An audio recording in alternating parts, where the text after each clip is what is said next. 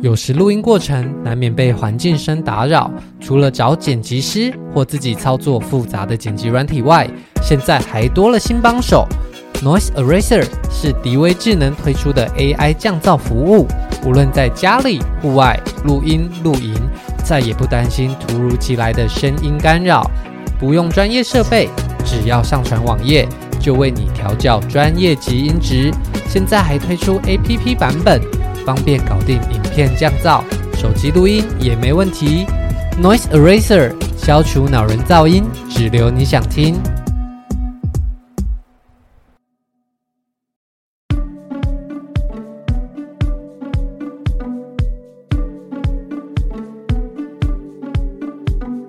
国境解封后，许多国外活动又重新启动脚步。前几年盛行的打工旅游也渐渐回到正轨。今天将和大家分享英国的打工经验，带大家踏出国门，赚进英镑美金。大家好，我是主持人 Shane，我们欢迎今天的来宾 Jimmy。大家好，我是 Jimmy。Jimmy 这次飞到英国之后，我们终于要来聊正事了。那之前都不是正事。对，那这次要跟大家分享的呢，就是在英国的打工度假的经验。好，那首先我们先来稍微介绍一下，那英国的打工计划，它这个计划叫做什么呢？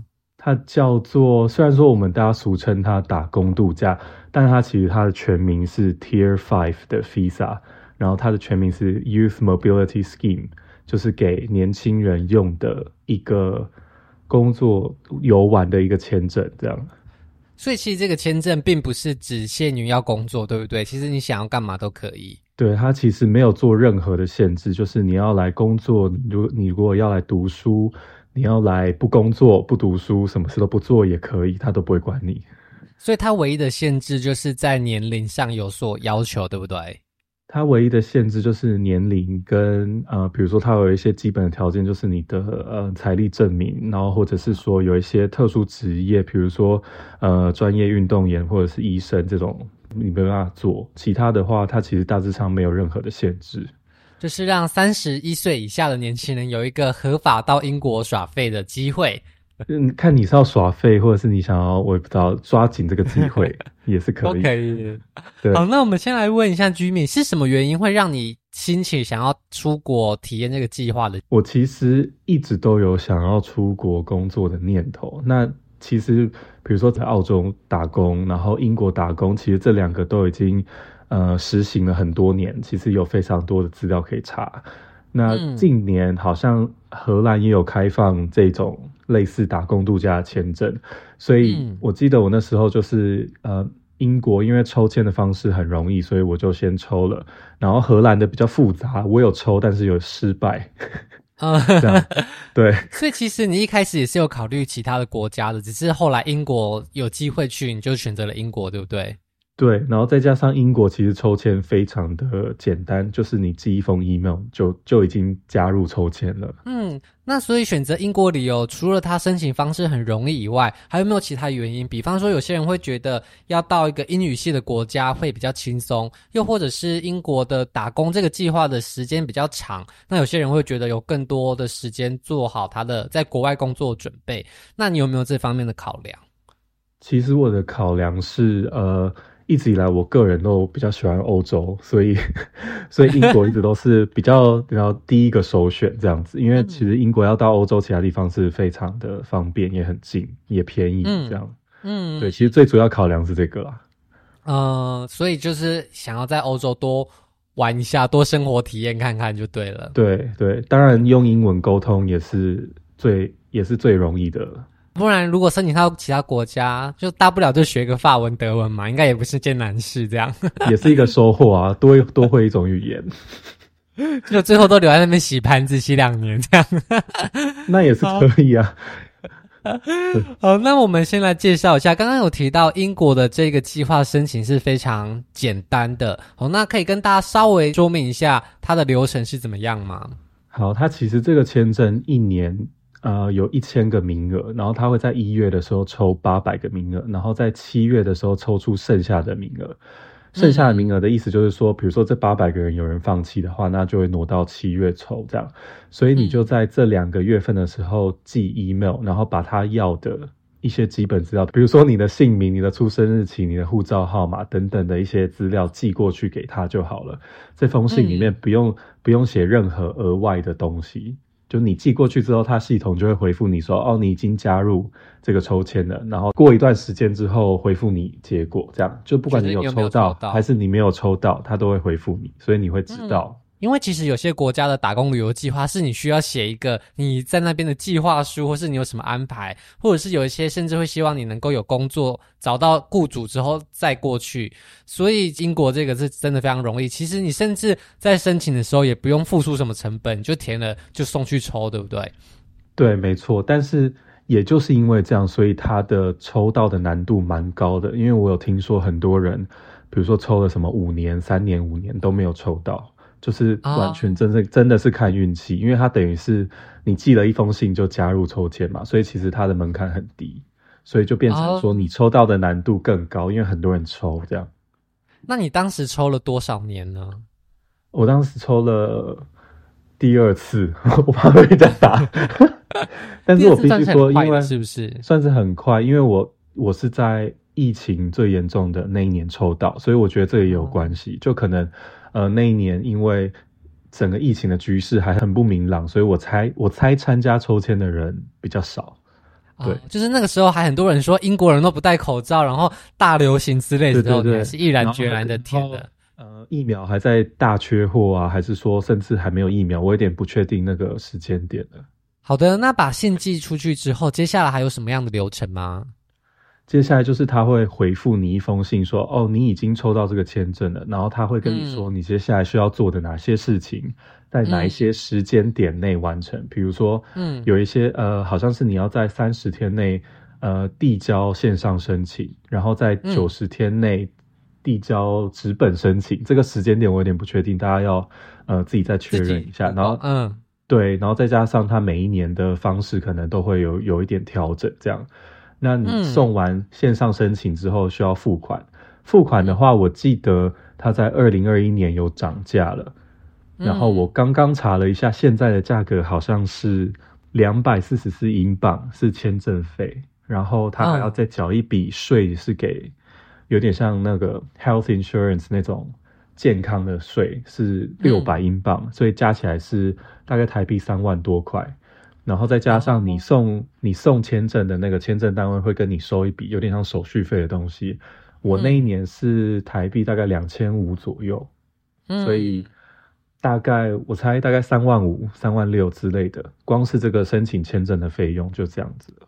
哦，所以这个是当你确定中签之后需要付出去的费用，对不对？对，没错。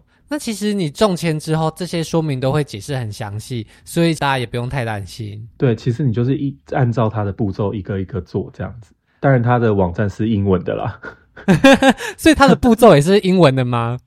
对，它步骤也是英文的，不过都很简单啊。你都已经要来英国了，那个英文应该 就步骤还是觉得嗯，可以给我中文版吗？好了，不行，大家自己这时候就要开始成熟了。对，然后或者是你可以上网查，因为其实英国打工度假已经好几年了，已经网络上非常非常多的资料，有人手把手、一步一步骤的教你怎么做。嗯，所以是所以其实很简单，大家就是不用担心，也不用找代办，你就自己办就好了。所以大家就是到时候如果真的有幸中签的话呢，其实这件事情也不会那么困难，因为毕竟都要一个人在国外打工了，相信这些困难大家都可以靠 Google 克服的。嗯、对。好，那刚刚有提到说你在抽签这个当下，其实是疫情非常动荡、局势很不安的时候。那你当时抽到之后心情是怎么样？嗯，我记得那时候我跟我朋友在逛街，然后我就收到信说：“哎、嗯欸，你已经抽到抽到这个签证了。”然后我就跟我朋友说：“哎、欸，怎么办？我抽到了、欸。”就是我是一个很疑惑的态度，因为想说，我想说别人都抽那么多次，然后我在今年疫疫情这个当下抽到。然后我就犹豫了一下，这样。不过因为最后就是因为这个机会还是难得，所以我还是有先把这个签证办下来了，然后再考虑后面的规划。这样就是至少先保有这个机会，这样。所以你还是三万多块钱就先交了。如果到时候真的不去，那就也不要去就好了。这样是不是？对，我记得那时候因为疫情嘛，所以大家都很多人在讨论这个退款的事情。我记得他有说。呃，签证的费用好像不能退，但是刚刚那个健康税的费用是可以退的，oh. 好像对，但是变成说你要去跟别人争取退费，你就是要花大概五倍的力量吧？对，而且还要跟外国人用英文争取退费，没错，而且你就是写 信，写信就是又很慢，来来回回。所以最后你还是决定就是这样出发了。对，但是因为我在二零二零年的时候抽到，然后在二零二零年的时候申请，不过我那时候有延签了两次的时间，就是变成说我一直在等，说英国这边是不是那时候的政策有所调整，比如说不用隔离，不用做这么复杂的入境管制，所以我延了两次的签证，嗯、所以我的时间是有往后拉的。哦，所以在那个时候疫情的状况下，签证是有可能往后开始的。对，但是这个也是要争取，然后也是要看你的运气，签证官的态度。就是因为延签的意思虽然是帮你把签证的日期往后延，但通常在没有疫情的状况下，他会扣你签证的时间，也就是他会从你这两年的签证时间扣掉，就他不会帮你顺延，就没有办法待满两年。对，就没有待满两年。但是在疫情的那段时间。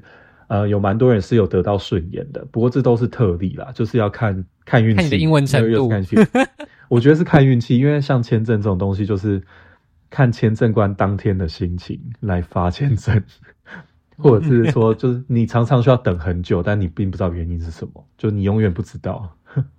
嗯，那我们讲完事前准备之后呢，我们现在就要来准备出发了。那根据你的经验，你觉得有没有什么东西是在台湾可以先准备的？比方说要带多少钱过去啊，或是衣服啊，什么样的电子产品啊，或是你有没有什么个人推荐要带的东西？呃，其实我觉得最最重要的是，你可以考虑在台湾就先申请手机号码，然后这一间 gift gap 是。网络上的一个，它其实是比如说，很像是三大电信龙头下面旗下的一家网络的的一家电信公司，然后它可以把那个手机号码在你还人还在台湾的时候就把 SIM 卡寄到台湾，所以等于是你英国一落地的时候，你就可以用这支手机号码，然后之后你再用这支手机号码转成别的公司，我觉得这是最重要的。其他的比如说现金啊、衣服啊这些这边。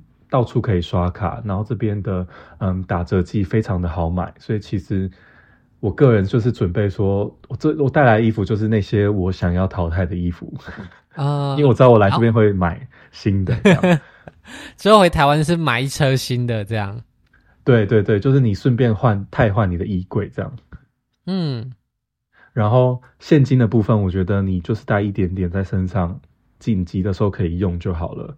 真的不要带太多，嗯、然后你这边也到处可以提款，然后可以刷卡。我还没有遇到不能刷卡的地方，嗯、不能刷卡的地方只有比如说嗯中餐厅或者是什么理发厅，就是比较多中国人开的地方，哦、因为他可能一些税金的问题，他不会提供刷卡。这样其他地方都可以，哦、大大小小的地方都可以，就连街头艺人，你要投钱给他都可以刷卡，那真的非常方便。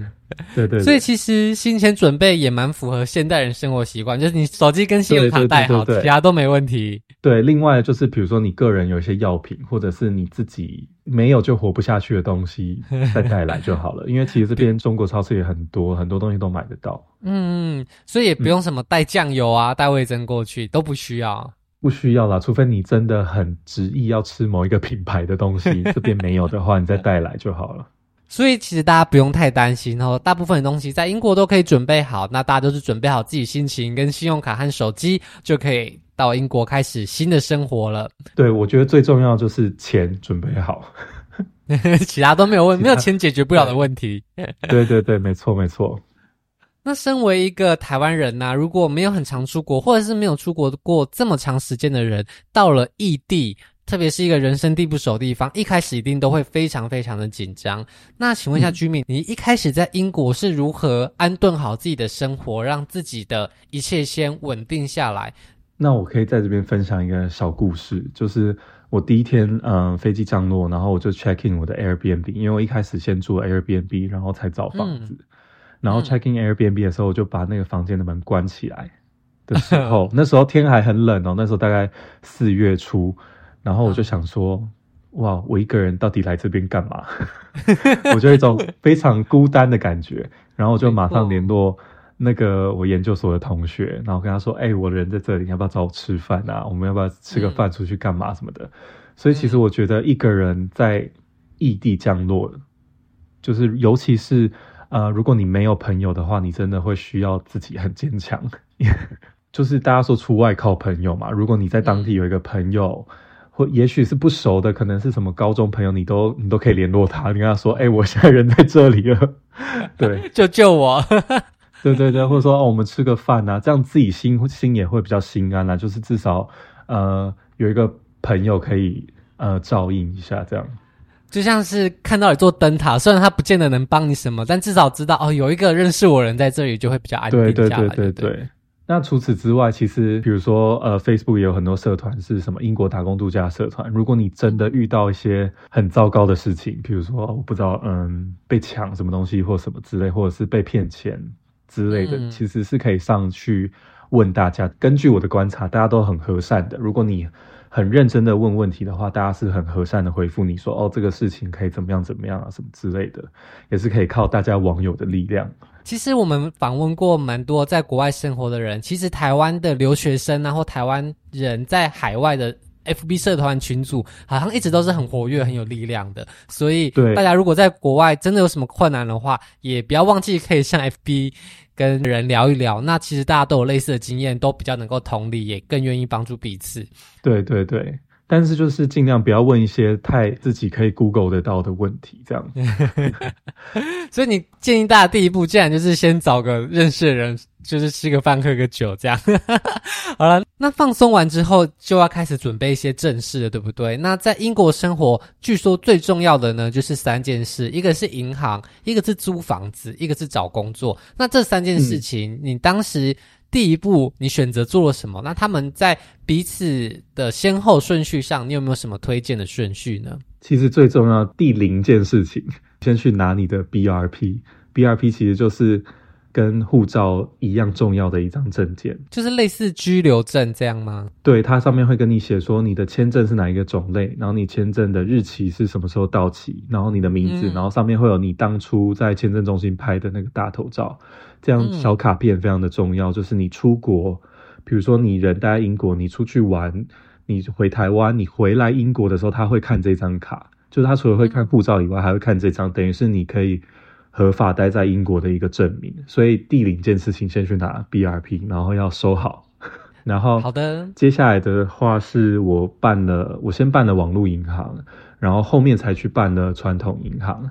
那网络银行因为它发卡速度很快，你几乎。你就下载它的 App，然后按照它的步骤上传一些证件、你的照片什么的。我记得好像过了几天，他就把卡片寄来了，非常的快。然后你就可以呃开始汇台湾的钱过来，在这边就会有钱可以用这样子。